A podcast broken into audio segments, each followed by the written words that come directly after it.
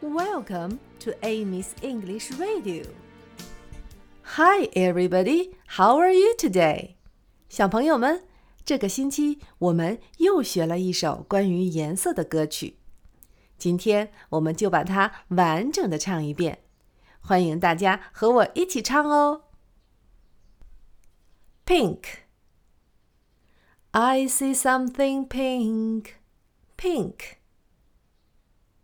I see something pink, pink, pink, pink, pink. I see something pink. Find something pink.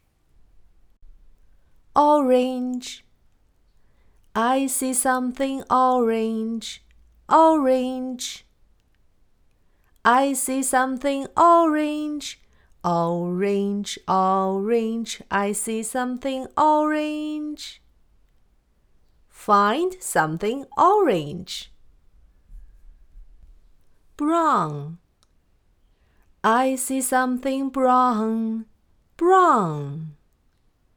I see something brown, brown, brown, brown, brown. I see something brown.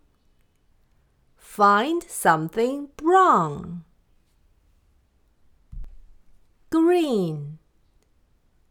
I see something green, green.